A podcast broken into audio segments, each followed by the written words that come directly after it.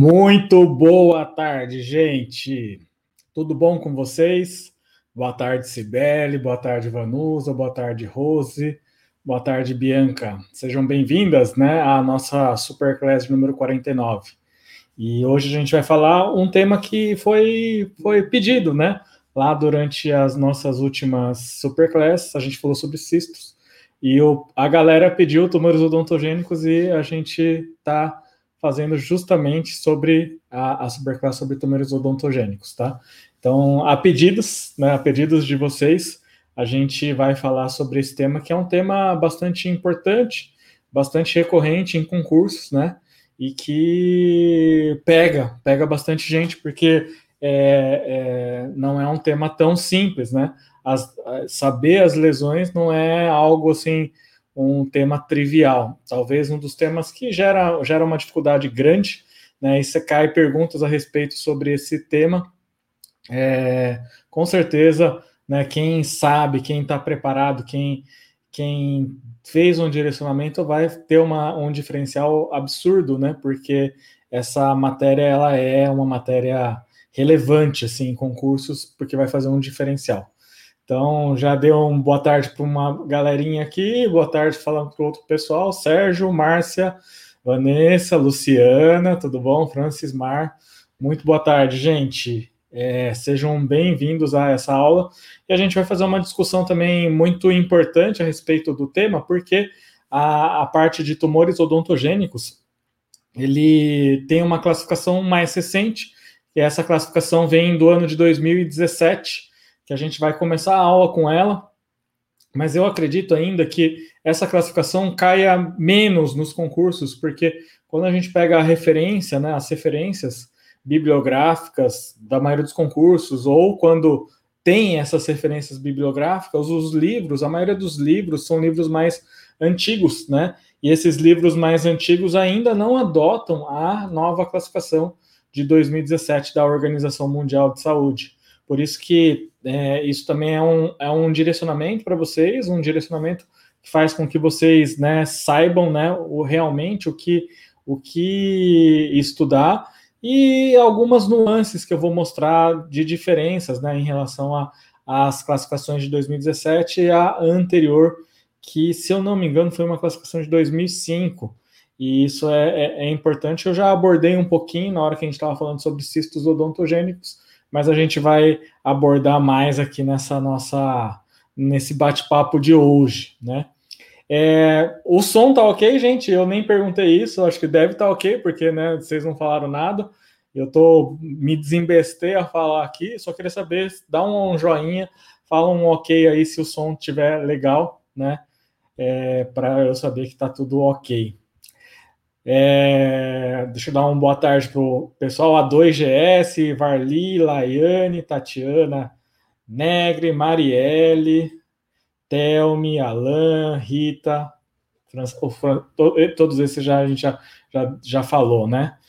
Então, ó, ótimo. Se o som tá ok, vamos, vamos lá, sem perder tempo. Aqui não tem perda de tempo, é o tempo de vocês é o bem mais precioso e o nosso tempo é o nosso bem, um dos bens mais preciosos. Vamos lá para a aula propriamente dita: tumores odontogênicos ou neoplasias odontogênicas, um tema bastante importante. Quem não curtiu ainda lá a live, vai lá e curte, compartilha para a gente ter um, uma retribuição desses conteúdos que a gente vem postando. Gente, eu estou pedindo na cara dura aqui mesmo.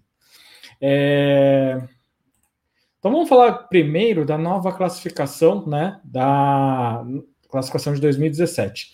E essa nova classificação de 2017, ela fez uma reclassificação, a, a, acabou alterando alguns, algumas doenças de, de lugar, né? Então, se vocês lembrarem da aula de cisto, o queratocisto odontogênico voltou a ser cisto, mas na classificação de 2005 ele era, ele tinha sido considerado um tumor odontogênico.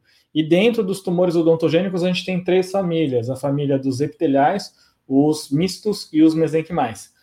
A, o tumor odontogênico queratocístico ele tinha sido enquadrado em qual? Nos tumores odontogênicos epiteliais. Mas, como a gente falou, nessa nova classificação ele acabou voltando para para a família de cistos odontogênicos, assim como cisto odontogênico epitelial calcificante, ou também conhecido como cisto de Gorlin, né? Não confundir cisto de Gorlin com síndrome de Gorlin, isso é importante. E é, nessa nova classificação, a gente está vendo esses, esses são os tumores odontogênicos malignos. São muito raros. A gente não vê, é, é muito difícil a gente ter um caso desse. Eu tive a oportunidade de atender um paciente com carcinoma meloblástico, mas era uma, é uma lesão rara, muito rara mesmo e todas essas outras também não são lesões frequentes. Então, carcinoma meloblástico, carcinoma intraósseo primário, carcinoma odontogênico esclerosante, carcinoma odontogênico de células claras, carcinoma odontogênico de células fantasmas, carcinosarcoma odontogênico e sarcomas odontogênicos.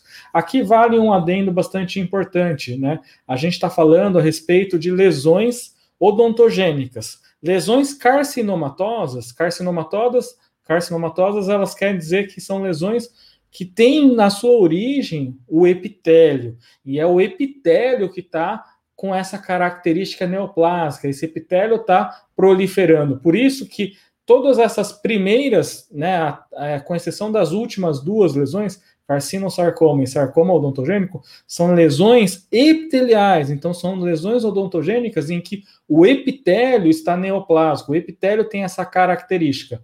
E essas últimas duas, né, o carcinosarcoma, seria uma lesão mista, porque tanto o epitélio quanto o conjuntivo é tem essa característica neoplásica ou característica tumoral. Dessa forma, a gente pode fazer uma classificação dessas lesões malignas também. Lembrando, né, que as lesões odontogênicas elas são classificadas em epiteliais, é, mistos e é, mesenquimais. Quando a gente fala em carcinoma, carcinoma se refere a uma, do, uma lesão maligna de origem epitelial. Então, todas essas 1, 2, 3, 4, 5 lesões são lesões de origem epitelial. Já a penúltima lesão, carcinosarcoma, tem origem mista, porque tanto tem no nome o carcino e tem a parte sarcoma, que se refere à parte mesenquimal. Então, essa parte mesenquimal está neoplásica. Então, ele fala até carcinosarcoma odontogênico. Então, essa penúltima lesão é uma lesão de origem mista, e a última, sarcomas odontogênicos, são lesões de origem mesenquimal. Lembrando né, que tudo genericamente, quando a gente fala de sarcoma, são lesões com origem em que a célula neoplásica é a célula de origem do tecido conjuntivo ou do tecido mesenquimal. Então, só dando um exemplo, não estou falando desses sarcomas odontogênicos, mas dentro dos sarcomas, por exemplo, tem é, osteosarcoma, que é oriundo de células é, osteoblásticas, liposarcoma, fibrosarcoma, e algumas outras lesões que têm origem no tecido conjuntivo. Então, essa última lesão, sarcomas odontogênicos, são lesões de origem mesenquimal e com características malignas. Lembrando, todas essas lesões são lesões raras, tá? E geralmente não cai em concurso esse tipo de, de pergunta, mas é importante você saber nomenclatura. Carcinoma é um tumor maligno em que a célula neoplásica ou aonde tem origem esse tumor é na célula epitelial. Quando a gente fala de sarcoma, o sarcoma são as células, é, o tumor, a, a origem da, do tumor é a célula mesenquimal ou a célula do tecido conjuntivo. Isso é importante porque pode cair uma pergunta simples até aí. Se você souber essa questão de, de nomenclatura, você vai resolver né, essa questão sem grandes dificuldades. Agora a gente vai para para os tumores que são mais cobrados, né? E tudo isso tem referência nesse artigo, tá? Dessa autora Tolentino, de 2018. E aqui eu também vou fazer um acréscimo que tem um erro nessa tabelinha aqui, né? Então, por isso que é sempre importante ter uma avaliação crítica. O artigo é muito bacana, mas ele acabou classificando errado uma das lesões aqui. Dentro dos tumores odontogênicos benignos, a gente viu anteriormente os tumores odontogênicos malignos. Os epiteliais têm uma. Os três primeiros são o quê? Ameloblastoma, que é uma das patologias epiteliais, né? Os, dentro das origens dos, dos tumores odontogênicos epiteliais é o mais comum. Então, o ameloblastoma, que antigamente falava sólido convencional, aí só, só, só é, reservou-se o nome para ele, para ameloblastoma. Tem os ameloblastomas unicísticos, que são aqueles ameloblastomas em que a, a, imagem radiográfica é muito compatível com o cisto. E aí, claro que no diagnóstico diferencial você pode confundir essas lesões, como, por exemplo, um cisto dentígero ou um queratocisto odontogênico. É, entra muito tranquilamente no diagnóstico diferencial desses ameloblastomas unicísticos. Tem o ameloblastoma extraósseo ou periférico. Sempre quando vocês estiverem diante de uma patologia que tem como nome periférico, vocês vão é, saber que essa lesão não é uma lesão dentro do osso, é uma lesão de fora do osso. Então, essa lesão, ameloblastoma periférico, assim como tem lesão periférica de células gigantes, fibroma cemento ossificante periférico, também é uma lesão que não está localizada no osso, dentro do osso, mas fora do osso. É ao contrário de lesão central. Sempre quando vocês estiverem diante de uma, uma nomenclatura central, se refere a alguma coisa dentro do osso. Além dos ameloblastomas, a gente viu esses três ameloblastomas. Quais são outras patologias ou tumores odontogênicos que são classificados como epiteliais? O tumor odontogênico escamoso também é um, um tumor é, epitelial. Outro é o tumor odontogênico epitelial calcificante. Lembrando que esse, essa patologia tem um, um sinônimo. O sinônimo dessa patologia qual é? Tumor de Pindborg e as, é, algumas vezes as, os concursos podem questionar a respeito desse, dessa, dessa sinonímia. E além disso, o tumor odontogênico adenomatoide. Nesse artigo, como eu falei para vocês, tinha um erro, né? E qual é o erro? Porque ele, ela classificou, né? Na verdade, acho que foi um erro de tabela na hora de, de passar para o artigo. O que, que aconteceu? o, a, o fibroma ameloblástico ficou classificado como um tumor odontogênico epitelial, e não, ele não é. Então, é esse detalhe daqui. Depois, quem, quem quiser, a gente vai postar essa, o PDF dessa aula lá no nosso canal do Telegram. Então, depois, se vocês é, quiserem, o PDF a gente vai postar lá no, no, nosso canal do Telegram.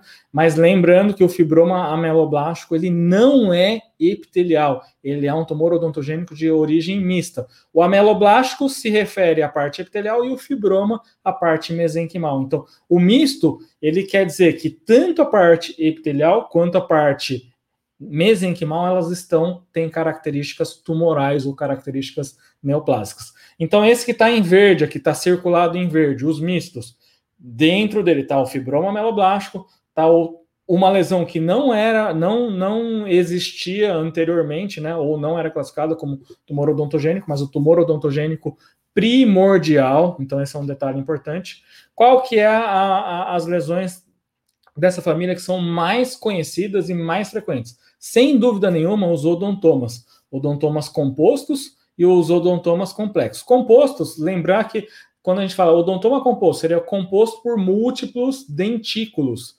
Então, a, quando a gente vê, ou quando vocês virem uma radiografia periapical panorâmica, e essas, essa radiografia apresentar múltiplos dentículos, isso vai estar se referindo principalmente ao odontoma, ou a hipótese diagnóstica principal seria odontoma composto. O complexo já é uma maçaroca, de, de, de lesão radiopaca que não lembra dente e esse acontece mais na região posterior, tanto de mandíbula quanto de maxila. E também temos aqui os tumores dentinogênicos de células fantasmas. fantasmas. Antigamente, isso é um detalhe importante que a gente vai depois ver na classificação antiga. O que, que tinha mais de lesões? Tinha fibroodontoma ameloblástico, né? tinha o odontoameloblastoma. Essas lesões elas foram reclassificadas como odontomas. Então, essas lesões que existiam antigamente, que a gente vai ver na próxima, depois no, nos próximos slides, eles foram reclassificados como odontoma. Então, lembrando, os epiteliais é da família do ameloblastoma e é, o, o, o, fibroma ameloblástico, na verdade, ele é já classificado como um tumor odontogênico misto. E os mesenquimais, por sua vez, são esses quatro últimos aí que a gente está vendo aqui embaixo.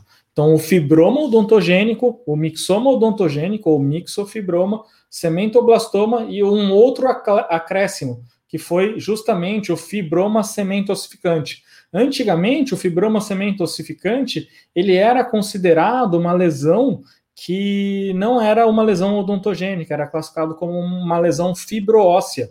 Então, isso aconteceu né, nessa classificação de 2017, ele ser é, colocado como uma lesão odontogênica, um tumor odontogênico de origem mesenquimal. Esse também é um detalhe importante dessa nova classificação. Então, eu sempre falo, qual que é o jeito mais fácil de, de decorar, porque talvez nas perguntas o que mais é questionado em relação aos tumores odontogênicos é qual a classificação da lesão abaixo. Né? Daí vai perguntar se é epitelial, misto ou é, é, mesenquimal. Decorar os mesenquimais, que são a menor família. Claro que daí você vai, vai pensar, ah, o, o, o, os mistos também são menores, né? Também é. Decora os, esses, essas duas famílias, porque a família dos epiteliais é, é a maior. Então, tem esse detalhe bastante importante. E decora, então, que os mesenquimais são ou ectomesenquimais, tá? Fibroma odontogênico, mixoma odontogênico, cementoblastoma e fibroma cementosificante. E decora também os mistos, também, que daí vai te ajudar na, nessa memorização, porque quando se trata de questões de tumores odontogênicos, além de perguntar o diagnóstico, né, quando dá características radiográficas, ah, fala que é uma lesão radiolúcida com, com características de bolha de sabão. Aí é muito mais, a gente vai direcionando o diagnóstico para meloblastoma e outras lesões. Mas é, algumas perguntas também se referem à classificação desses tumores. Então, é importante, na hora que você está direcionando o estudo de vocês, saber os principais, os que são mais questionados, e saber justamente a classificação. Sabendo essa classificação e os principais, você vai estar na frente da maioria dos candidatos. Ah, Darcio, numa prova de residência, é importante só saber os principais? Residência é um caso à parte, residência de buco, você tem que saber bem todos, todas as patologias, porque é uma, uma área que cobra, costuma cobrar mais. Mas, por exemplo, se você vai prestar um concurso de prefeitura ou mesmo tribunais de justiça, de uma forma geral, se você sabe os principais, quais são os principais aí, Darcio?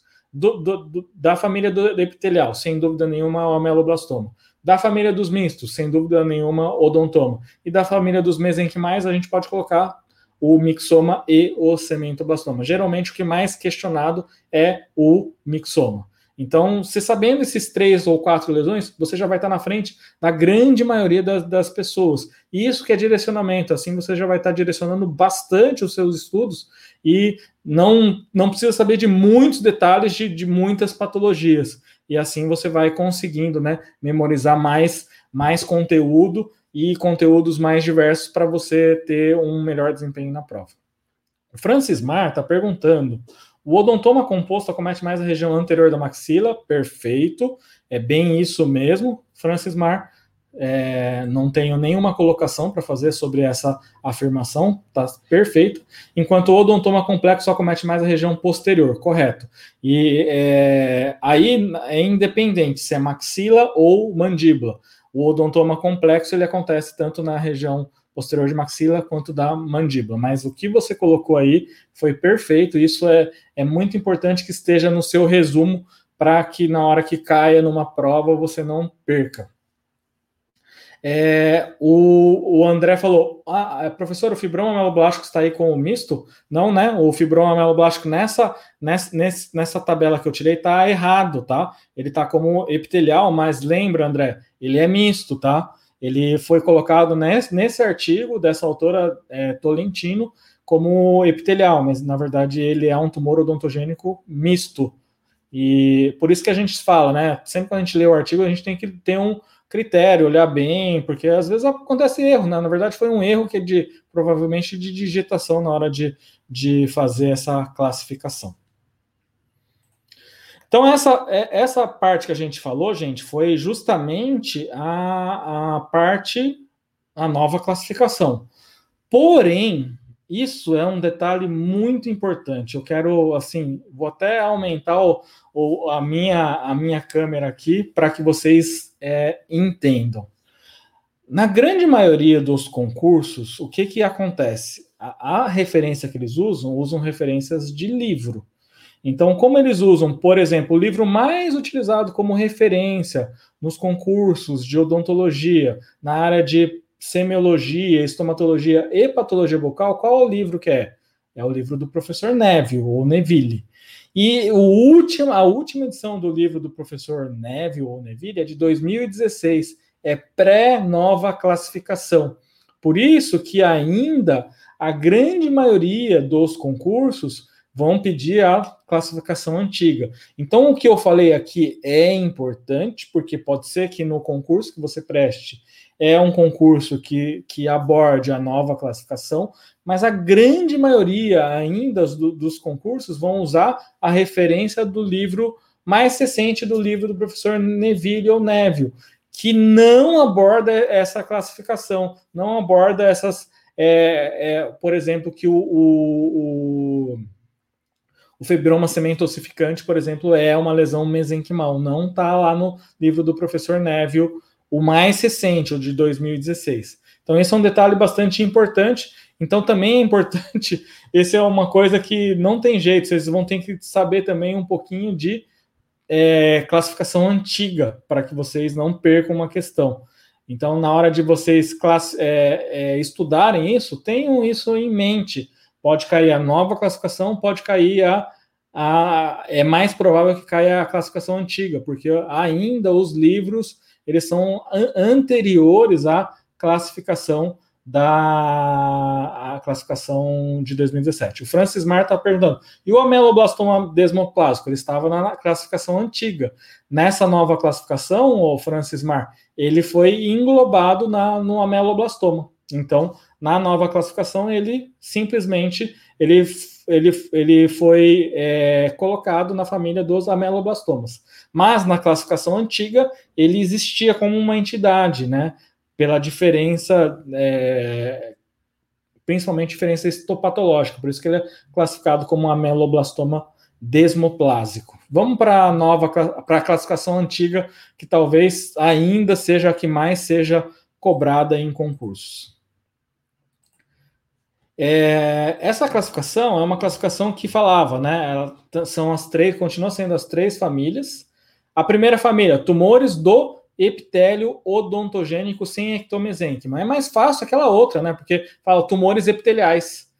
Então, aquela tirou toda essa nomenclatura de sem ectomesênquima e que também tecnicamente só enchia a nomenclatura e dificultava o entendimento. É mais fácil essa que está em, em, em, negro, né? Em, em palavra em, em, preto, é tumores epiteliais, não tumores do epitélio odontogênico sem ectomesênquima. Né? A gente hoje em dia fala mais tumores epiteliais.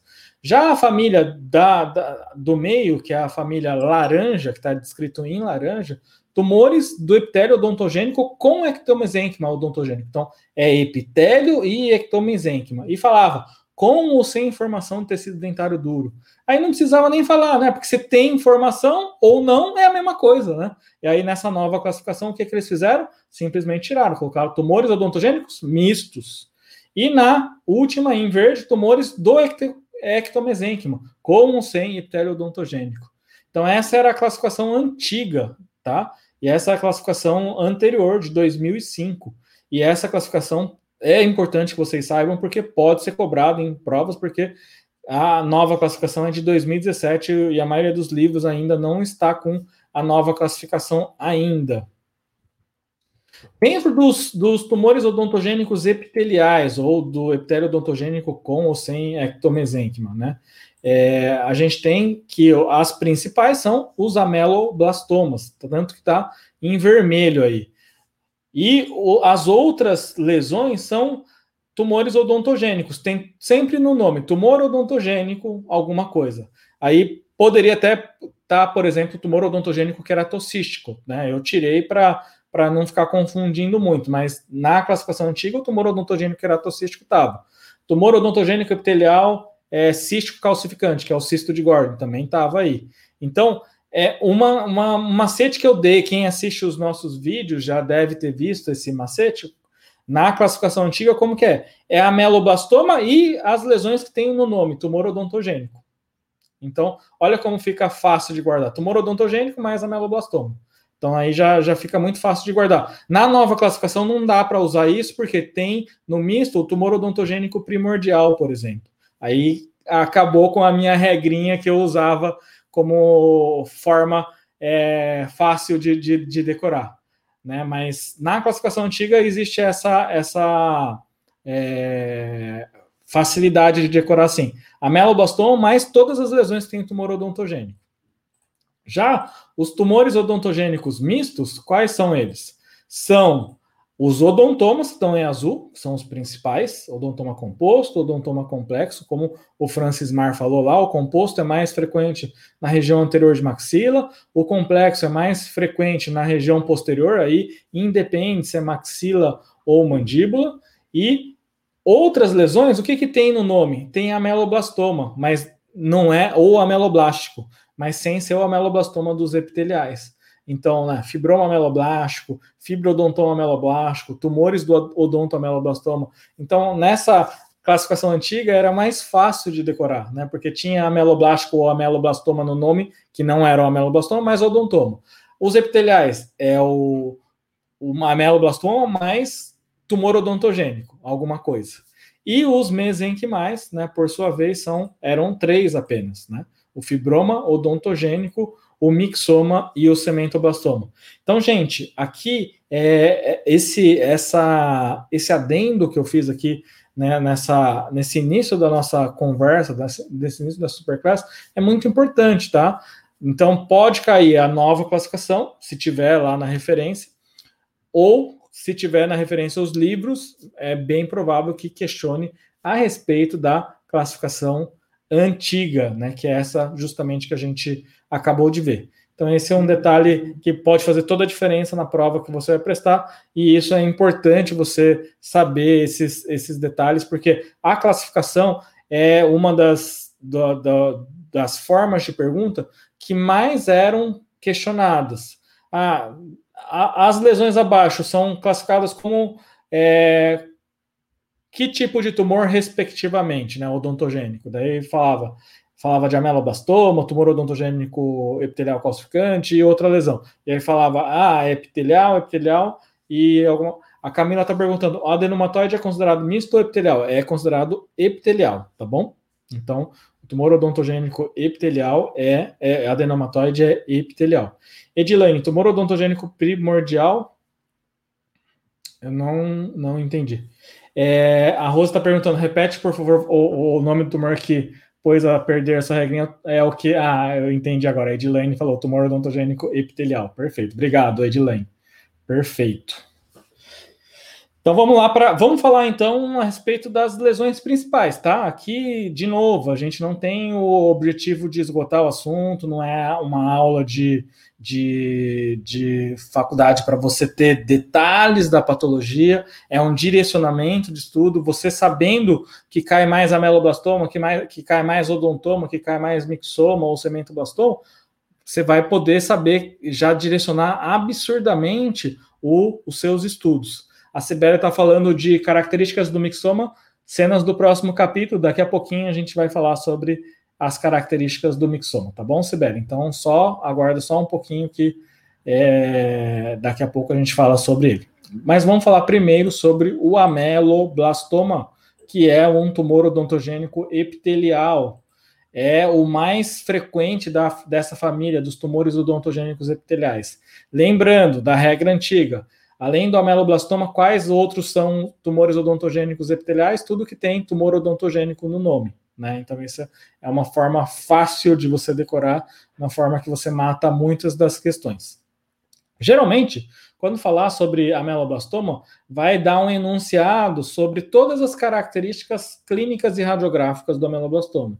Então, vai falar paciente jovem com lesão radiolúcida multilocular em forma de bolhas de sabão ou de favos de mel na região posterior de mandíbula, relacionada ou não ao dente é, incluso, dente 38 ou 48.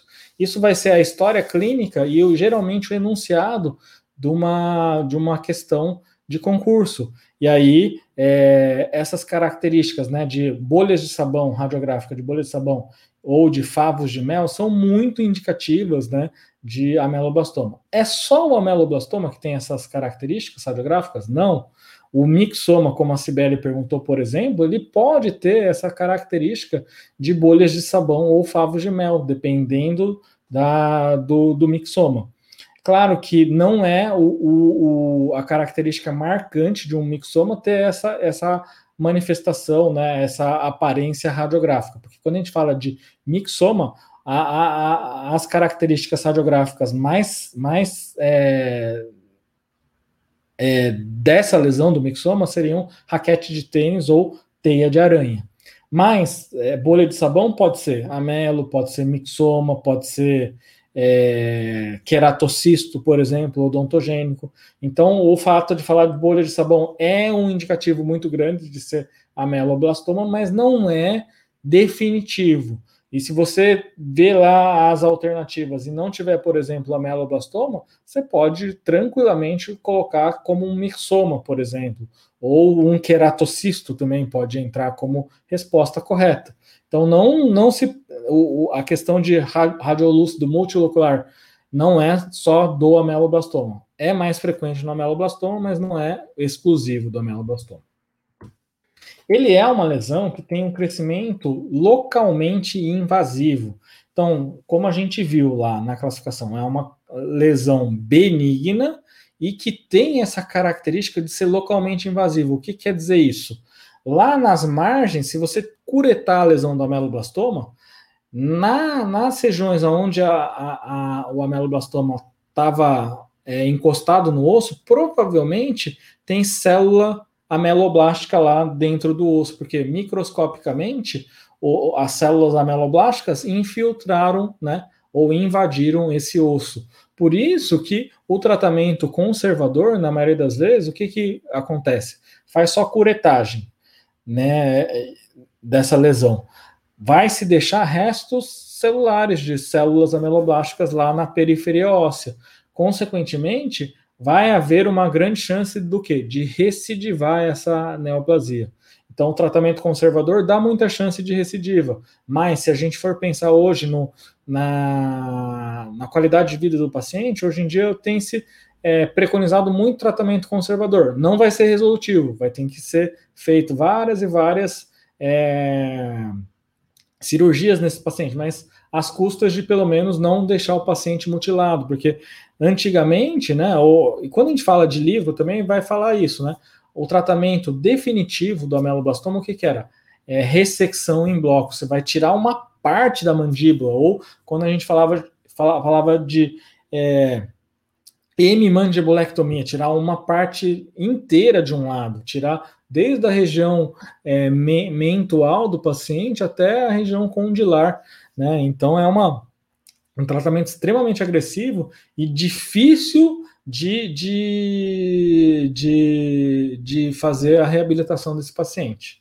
A Rita está falando, por isso é comum recidiva? Sim, porque essas células epiteliais elas infiltram localmente no tecido ósseo e elas ficam lá. Se você só fazer a curetagem, não tirar uma com um pouquinho de margem de segurança, e aí isso é, é o motivo da recidiva mesmo.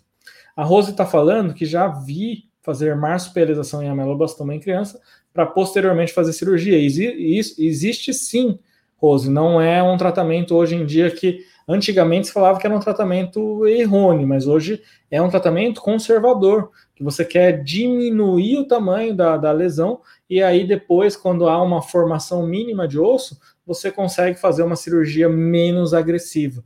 Do, do, que é muito melhor hoje em dia. Se fosse no meu filho, na minha filha, né, num parente meu, eu também optaria hoje em dia ah, pelos tratamentos mais conservadores, e é assim esse esses tratamentos mais conservadores que têm sido é, preconizados, porque é muito difícil de reabilitar um paciente uma vez que você faz a mandibulectomia ou essa questão de ressecção em bloco da, da, da lesão. Então, esse é um detalhe bastante importante que, que, que é, é, foi bem colocado aí, viu, Rose? E, e, e eu, por exemplo, sou muito é, favorável hoje em dia a, a, esses tratamentos mais conservadores, porque a gente já viu, né, muitos pacientes serem é, mutilados com tratamentos muito agressivos de ameloblastoma, nunca mais teve a lesão, mas a que custas, né? Ficou com uma mutilação enorme de difícil reabilitação estética. Então, é, hoje em dia tem se preconizado sim, né? Fazer tratamentos mais conservadores, como o que você falou, né? Marsupialização, mas não, não é em todos os casos que isso é possível também. Então, isso é um detalhe que a gente tem que colocar, né? É, é o segundo tumor odontogênico mais comum, ele só perde, né, dentro dos tumores odontogênicos para o odontoma, e muitos autores não consideram o odontoma como um tumor odontogênico verdadeiro, na verdade eles consideram uma anomalia de desenvolvimento, eles consideram como um, um amartoma. Então o odontoma, ele é um, o tumor odontogênico mais comum, mas muitos autores consideram o odontoma como um, um amartoma e não um tumor odontogênico verdadeiro. O André está questionando quem faz a cirurgia, um buco ou um cabeça-pescoço? É, é, é uma das atribuições nossas do buco maxilo. Então, eu sempre falo, se é uma atribuição da odontologia, é melhor que o buco faça, mas eu conheço muito buco que encaminha para o cirurgião de cabeça-pescoço, e isso é ruim, porque a gente vai perdendo cada vez mais espaço. Mas eu já vi vários bucos maxilos que não não não conhecem muito de de dessas lesões de estomatologia e acabam encaminhando para cabeça e pescoço. E isso é, um, é uma pena, né? Porque a gente vai perdendo cada vez mais e mais esse nosso campo de atuação. Porque quando a gente pensa em lesão maligna, aí não é atribuição do dentista, é sempre a atribuição do, do cirurgião de cabeça e pescoço. Bem-vinda, Rafaela, bem-vinda. Bom que você chegou. Se depois você perdeu essa, esse comecinho, você assiste lá, que depois vai estar disponível a, a aula. Além disso, né, tem os tumores odontogênicos, é, a, a, os ameloblastomas, eles podem ser classificados em três grandes famílias. Aquilo que eu falei para vocês, na nova classificação, esse que está escrito em, sólido, em vermelho, sólido convencional ou multicístico, ele simplesmente colocou como ameloblastoma o, em amarelo o unicístico e em verde o periférico. E por que, que eu fa faço essa, essa, diferença de coloração? Porque até em termos de prognóstico, qual que é o pior desse, desses três tipo, subtipos? Sem dúvida nenhuma é o que está em vermelho. Qual que é o melhor? Sem dúvida nenhuma, o melhor prognóstico é o que está em verde, o periférico. Então, isso é um detalhe bastante importante que eu já gosto de mexer bastante com essas colorações para facilitar aí a sua, o estudo de, de vocês aí. O unicítico também ele é classificado em três famílias, né? O unicítico é aquele que radiograficamente parece um cisto e ele não pode ser é, só radiograficamente, que ele não a gente não consegue falar, ah, é um, um ameloblastoma ou é um, um queratocisto ou é um, um cisto dentígio, por, por exemplo, porque radiograficamente ele parece muito essas lesões císticas também. E aí tem o luminal, intraluminal e o mural. Também, de novo, o que está em vermelho é o que teoricamente tem maior chance de recidivar, maior chance de, de, de dar problemas posteriores para o paciente. Aqui eu vou mostrar um caso, um caso ainda da época que eu estava na, na Unesp, lá em São José dos Campos, um caso bastante extenso desse menininho, né? É um paciente bem jovem, né? Você vê que está entre os 10 e 14 anos, esse paciente, mas você vê que a região mandibular do lado direito já existe um grande abaulamento, um grande é, abaulamento dessa região. Vamos ver numa vista, né? É, ocluso maxilar. Então, por baixo, a gente vê que esse abaulamento era bastante significativo, né? A gente vê que é, a gente tem esse abaulamento nessa região aqui da mandíbula do lado direito desse paciente. E aí, radiograficamente, o que, que a gente observava desse paciente, né? A gente observava uma lesão extremamente, né, extremamente é, significativa. Então, isso era um detalhe bastante importante, porque a gente vê desde a região praticamente dos é, do último, do primeiro pré, do, do 44. Então aqui a gente vê na região do 44, do ápice do 44, e essa lesão vai até a região de processo coronoide. A gente vê que é, o, o, na verdade aqui é o terceiro molar, tá? Tá errado, eu vi errado. Mas olha a lesão, né? É, pegando quase região de côndilo, mas olha aonde ela vem.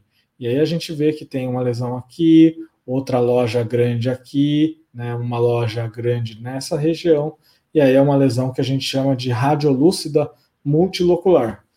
Nessa situação, poderia fazer aquela, aquela marsupialização que a Rose falou? Até poderia. Seria realmente eficiente?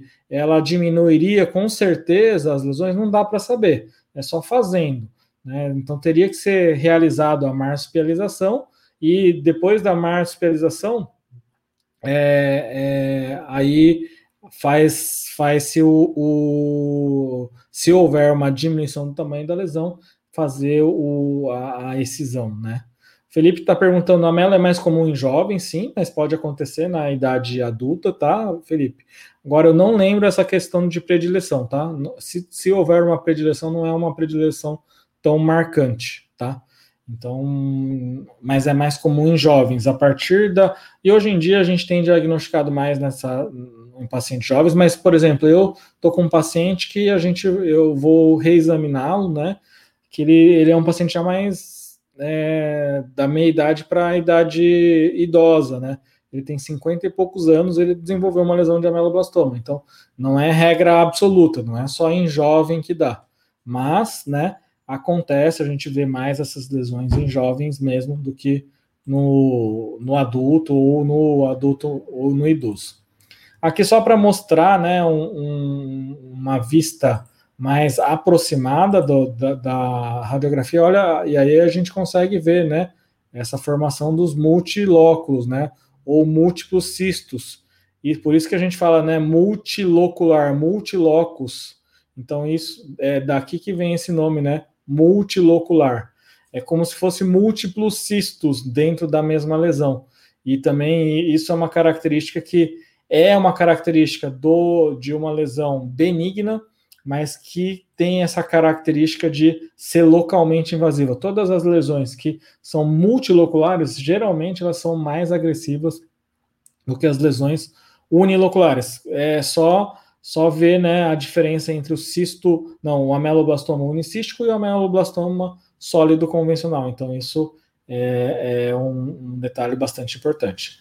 O, o Anderson está perguntando: a ameloblastoma pode reabsorver raiz? Ó, pode reabsorver sim. Não é, não é algo que não aconteça. Não é uma regra geral, mas com certeza ele, ele pode estar tá reabsorvendo raiz sim, viu, Anderson? Vamos para a próxima, para a próxima imagem, né?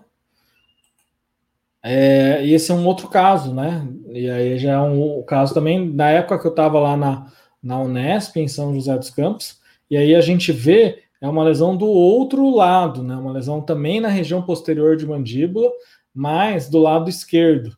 E aí a gente vê, né, que nessa nesse caso, o que que acontece? A gente vê essa lesão bastante extensa, a gente vê que tem um, um dente 38 também envolvido com a, a, a, lesão, e a gente vê que essa lesão ela chegava na região do, do segundo premolar, do dente 35.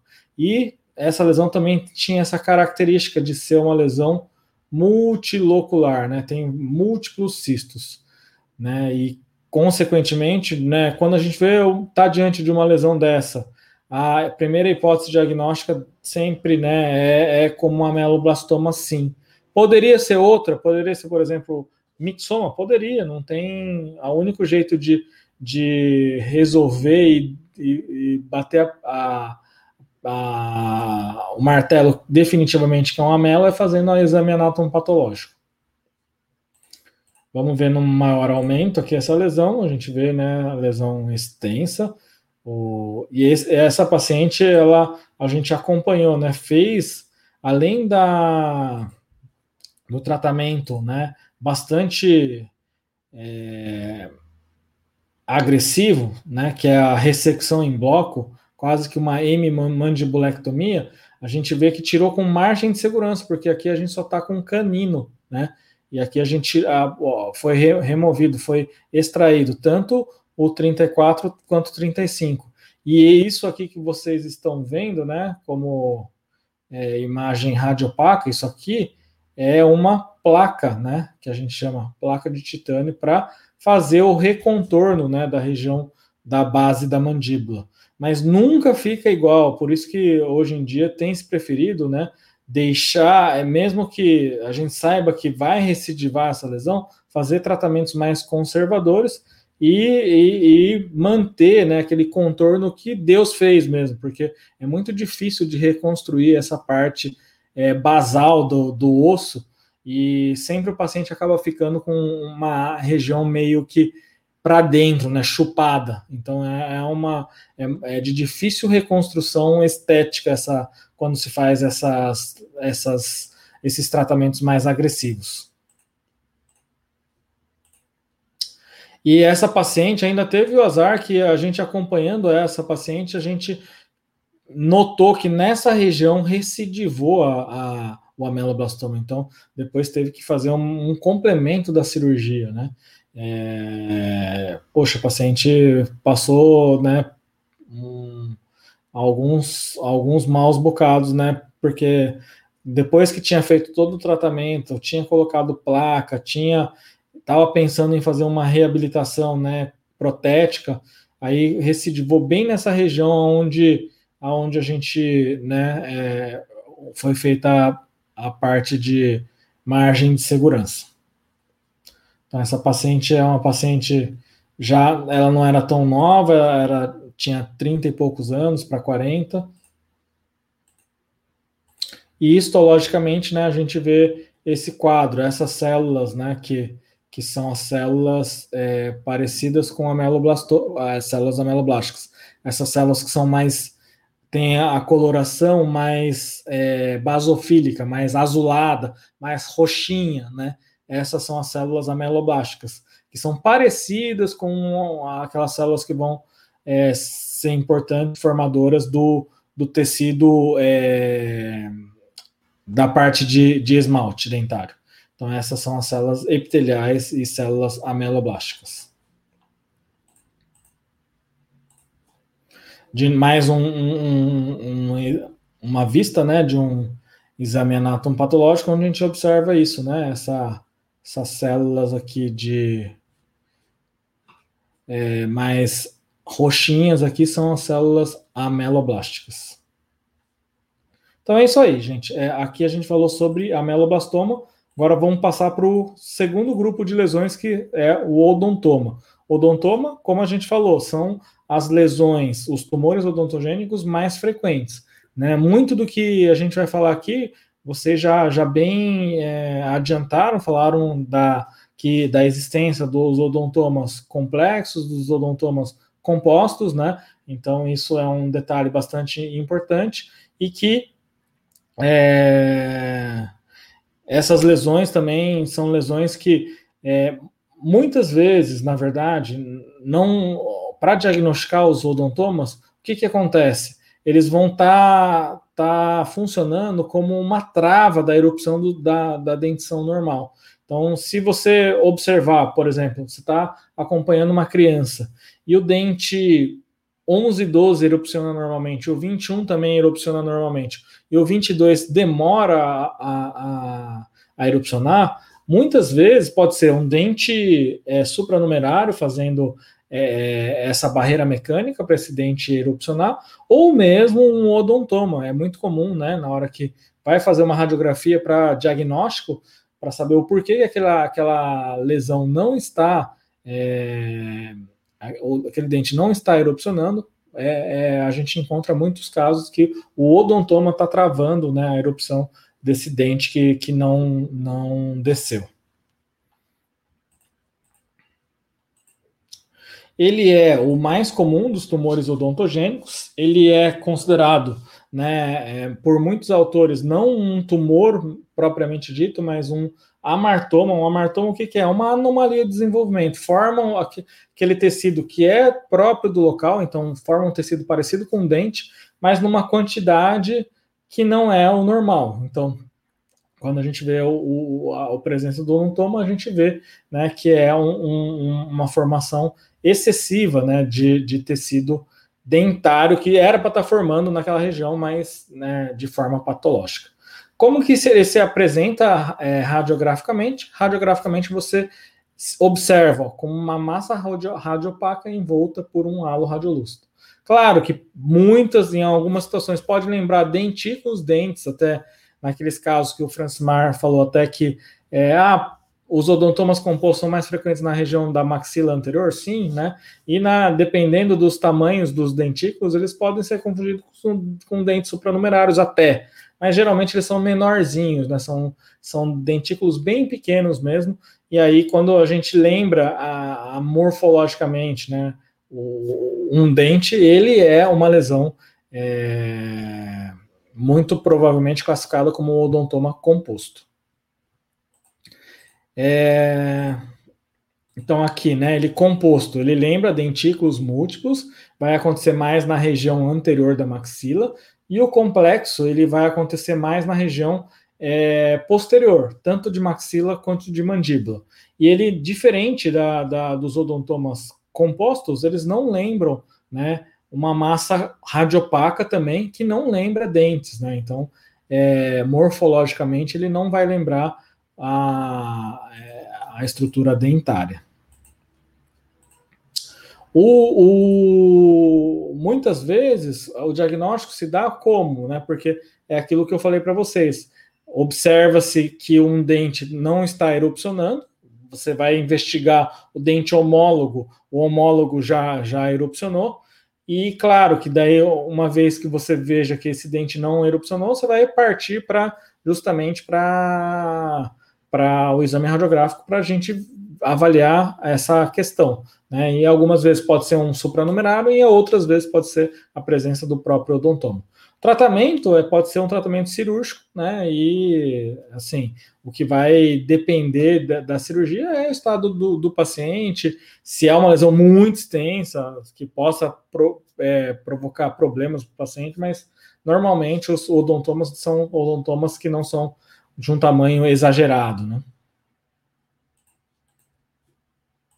Aqui eu vou mostrar um caso. Na panorâmica não é a melhor exame é, complementar para estar tá se observando, mas só para adiantar para vocês, acreditem em mim que essa lesão né, de odontoma está localizada nessa região aqui do 33, 32 e 34.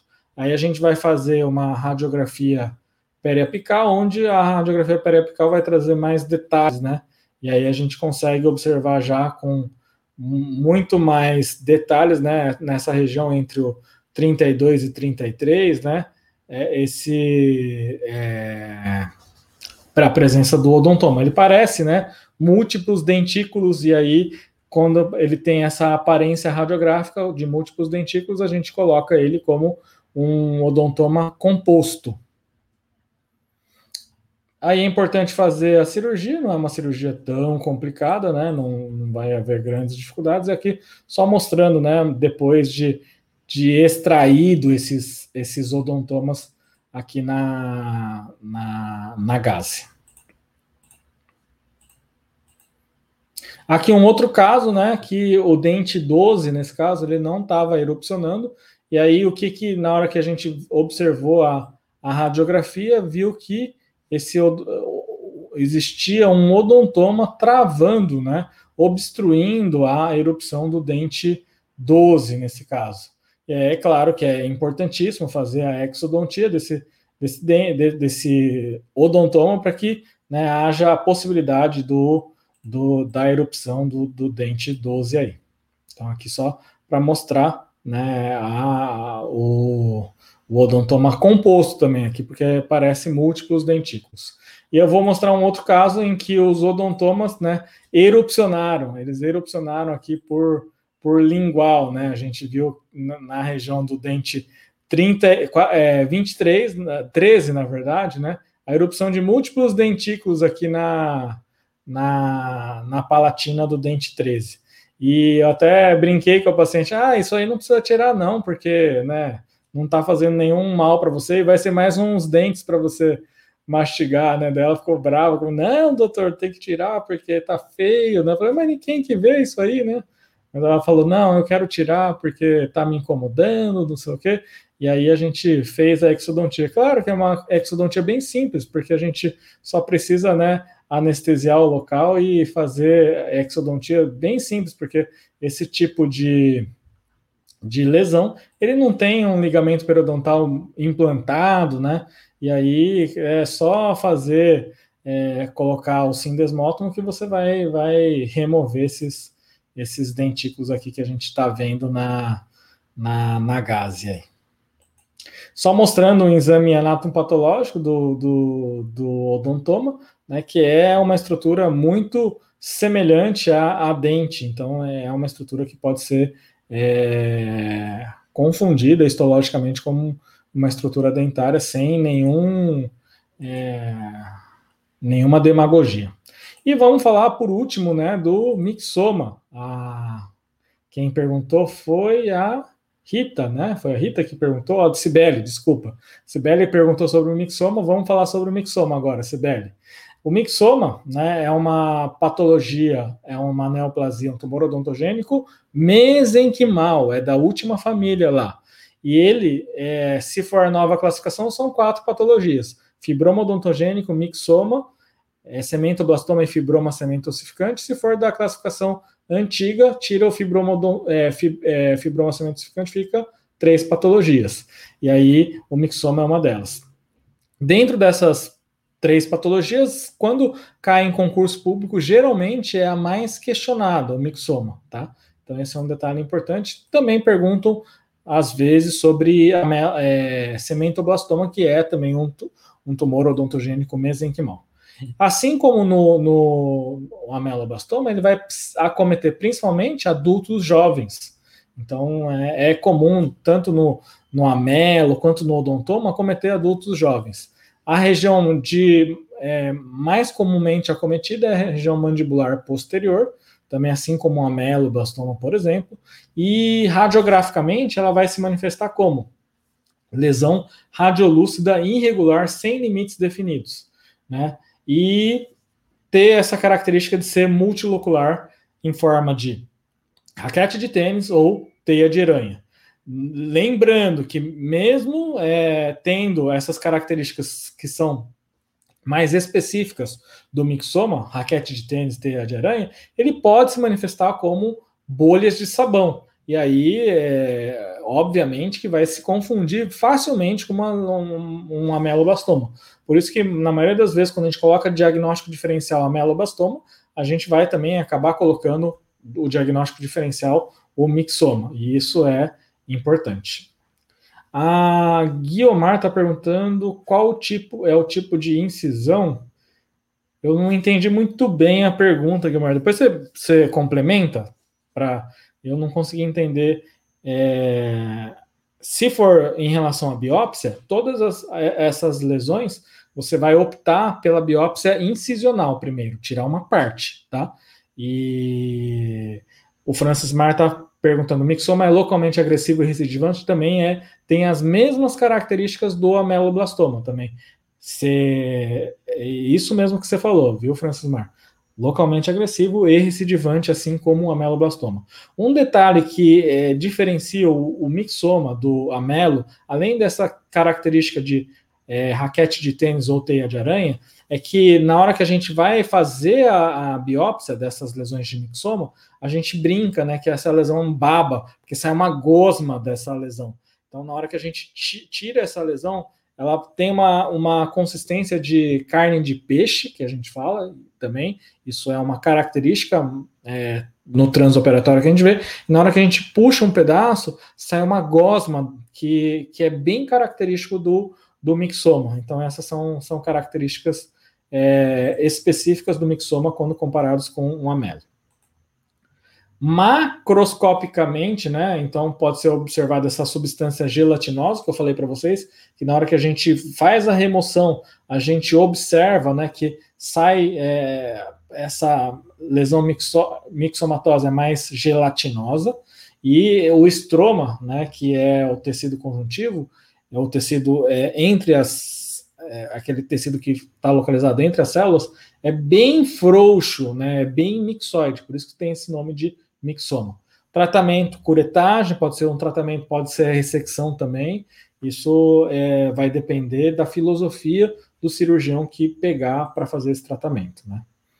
Aqui eu vou mostrar alguns casos, né? Casos, na verdade, de manifestação periférica do mixoma. Ele começou lá no, na região intraóssea, mas veio para a região periférica, né? Só mostrando, não era uma lesão tão extensa intraóssea, né? Mas era uma lesão mixomatosa. E aqui o que eu estou falando para vocês é que era uma lesão bastante frouxa, né? Uma lesão é, em que não é uma lesão muito celularizada, né? Só mostrando esse é, é, esse mixoma que é o, essa lâmina de mixoma que é uma característica do, do, do das lesões de mixoma. Então, gente, a gente falou sobre as três lesões que são mais pedidas em concurso: amelobastoma, é, odontoma e mixoma. Tá muito importante que vocês saibam detalhes sobre isso. É, a Rita está falando que, que já viu que é, a imagem raquete de tênis, teia de aranha, ou pode ser degraus de escada. Não é o mais comum, mas também pode, pode, pode ter essa nomenclatura sim, né? E, e a gente começou falando sobre os, os, a classificação, tanto a classificação mais antiga quanto a classificação. Primeiro, a gente começou falando sobre a classificação atual dos tumores odontogênicos, que é de 2017, mas como a, o livro do professor Neville, que é o mais recente, é de 2016, ele ainda não aborda a nova classificação da Organização Mundial de Saúde. Então é importante que você saiba essa classificação antiga também. Então, no fim, você tem que saber as duas, porque dependendo do concurso que você vai prestar, né, grande maioria ainda vai adotar classificação antiga. Alguns, alguns podem é, é, ter a classificação nova, mas daí ele vai, vai provavelmente colocar como, como referência bibliográfica algum artigo, né? Pode colocar esse artigo que eu até coloquei aí para vocês, que é uma possibilidade. É, o Felipe a, é, elogiando a aula, eu que agradeço vocês, Felipe. De novo, eu sempre falo né, que, que a razão para eu estar tá fazendo essa aula aqui é justamente vocês que estão aí do outro lado da, da, do celular ou do computador, e a gente prepara de uma forma que é uma aula para você direcionar os seus estudos. Não é uma aula mega completa, que a gente vai falar de detalhes do ameloblastoma, mas é uma aula, sim, que vai direcionar. E você sabendo que essas são as patologias mais cobradas, é estudar, é direcionar os estudos baseados nessas patologias. O Francis Mar pergunta: a adenomatoide é o que geralmente está associado a um canino incluso? Sim. Né? Quando a gente fala de dentes anteriores, um, um, é, um bom diagnóstico é como o Francis Mar falou né, o tumor odontogênico adenomatoide, que é um tumor odontogênico epitelial, ser relacionado né, com o, o, o, os dentes mais anteriores. Ah, obrigado, Anderson, Márcia, Rose, Elenir. Depois você assiste, Elenir. Tem, foi uma aula legal aqui, que, que tem um, foi um conteúdo bastante interessante, tá? E é importante, tumores odontogênicos é um tema que pode cair sim. E eu queria fazer um convite para vocês, né, que hoje à noite, às 20 horas, a gente vai fazer um, um, uma live lá no Instagram. Só que não vai ser no Instagram da CD Concurso, vai ser no Instagram da CK Estomatologia, onde eu vou, vou conversar com a Bruna. A Bruna, ela trabalhou no campo de batalha na, no, no, no HC. Ela atendeu os pacientes Covid positivos desde o início. Então, é, é, é, é interessante que, se vocês puderem acompanhar e prestigiar, e até aprender um pouquinho a experiência da Bruna, né, nesses meses de pandemia, ela teve essa experiência riquíssima, né, de atender esses pacientes na, é, que testaram positivo e que estavam sendo internados lá no HC, no Hospital das Clínicas da Faculdade de Medicina da USP. Então, hoje às 20 horas, lá no, no, no, nosso perfil da CK, eu que vou fazer essa entrevista, então não vai ser pelo perfil da CD, vai ser pelo perfil da CK. Quem não segue ainda, né, é, segue lá o perfil da CK, que, que hoje às 20 a gente vai fazer essa, essa live, um bate-papo com, com a Bruna, e eu acho que vai trazer experiências bastante é, enriquecedoras para a gente. Outro, outro convite para vocês é que é, na semana que vem, live de número 50. 50. E para comemorar, a gente vai trazer um convidado. Vou trazer o professor é, Renan para falar de farmaco. Ainda a gente vai definir o tema, mas pessoal, vocês que estão aí, semana que vem, comemoração, live 50, 50 semanas já é, aqui direto com vocês. E nessa live 50 a gente vai falar, o professor Renan vai falar sobre farmaco. A gente está escolhendo o, o, tema ainda, mas é imperdível na semana que vem. É, hoje é dia 11, dia 18, às 17 horas, a gente vai, vai falar sobre farmacologia. A aula vai ficar gravada assim, tá, Alessandra? Até semana que vem. Depois da semana que vem, sai do ar, mas até semana que vem tá, tá lá, tá? Então, é, semana que vem, imperdível, comemorando a live de número 50, convidado especial, o professor Renan, e lembrando, não é quinta não, Rose, é, é terça. Sempre as lives, a Superclass nossas são às terças-feiras, tá? Então, é terça-feira. A Lenine está assistindo as aulas, vai ser bacana, então já é, é, o, Renan é mega hiper didático, né? E aí, é, então não percam na semana que vem a aula de farma, live de farmacologia para comemorar a live, a Superclass número 50. E hoje, gente, lá, é, adicionem a gente lá, o CK Estomatologia, vamos fazer essa live com a Bruna, falando sobre a, a experiência dela no atendimento dos pacientes de Covid, tá bom, gente? Se não tiver mais pergunta, a gente encerra. Alguém tem alguma pergunta? Alguma questão? E se não tiver questão, vamos descansar o Gogol um pouquinho, porque hoje já dei aula de manhã para o pessoal da na Brás Cubas, o pessoal do quinto semestre. Agora, na, às 20, a gente tem a live lá no, no Instagram. Tá bom, gente? 50 terças, hein, Felipe? Passou rápido, né?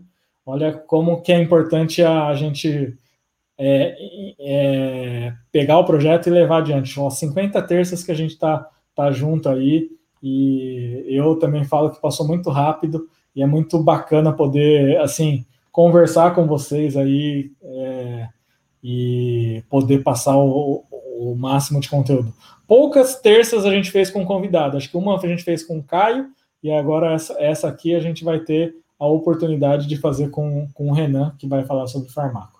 Só queria mandar um abraço para o pessoal aqui, gente. Obrigado pela, pela, pela, pelos elogios. Eu sempre agradeço a minha amiga Paulinha, porque a minha, amiga Paulinha está sempre aqui acompanhando a gente, a minha aluna Luciana, que já é formada da minha tur da turma que eu sou Paraninfa, então é muito bom sempre tá você, ter vocês aí com a gente, pessoal que a gente tem um carinho especial, todo mundo a gente tem um carinho especial, mas esse pessoal a gente conhece, assim, é, tem a oportunidade de, de, conviver, então por isso que eu estou falando para eles aqui, e um abraço para vocês todos, boa semana, e depois eu, vou, eu posto o, o, o PDF lá no canal do Telegram, tá bom, gente?